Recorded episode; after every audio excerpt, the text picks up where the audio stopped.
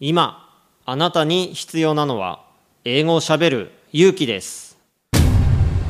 西澤ロイの英語でスピーカー。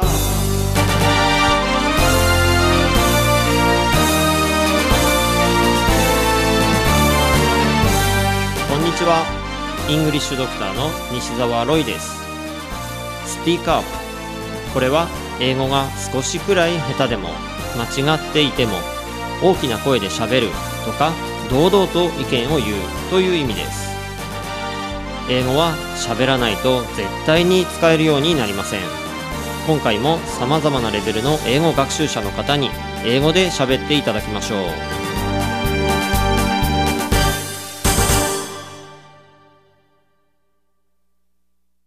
今回のゲストはニューヨーク州弁護士のリッキー徳永さんです。英語でスピーカーアップ。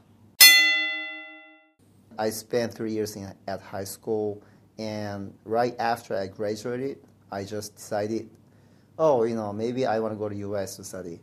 But actually, you know, my friends kind of recommended me to, you know, continue study in Japan uh, for a couple of years. So that, that was fine because, you know, I, I knew I would go outside Japan pretty soon. That's how I, you know, I started uh, going to U.S. right after I graduated from college. So yeah, anyway, yeah, for me, English is my favorite, and that's kind of that's a tool that makes possible for me to open the door to the outside world.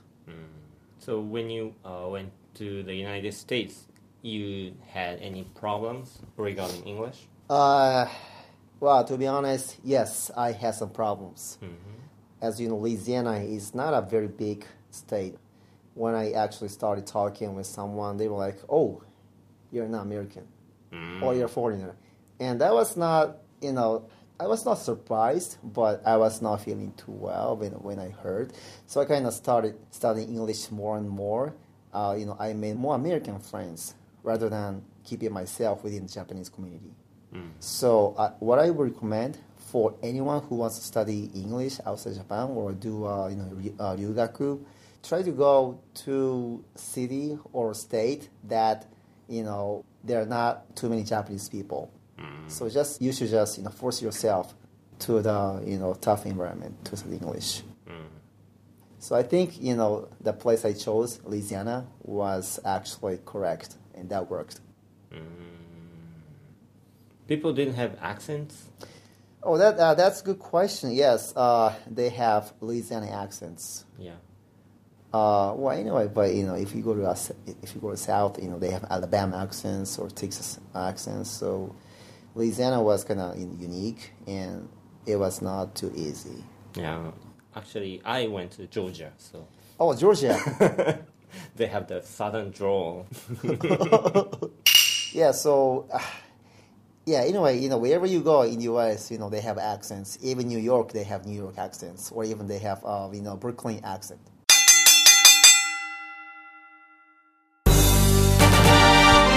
英語でスピーカー下手でもたどたどしくても何かを話せばコミュニケーションが生まれます。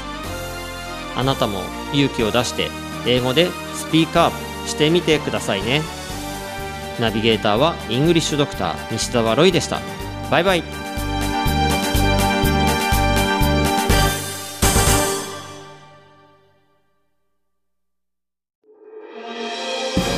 き方に秘訣あり。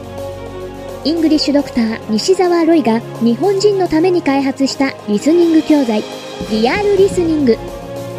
誰も教えてくれなかった英語の聞き方の秘訣を教えます。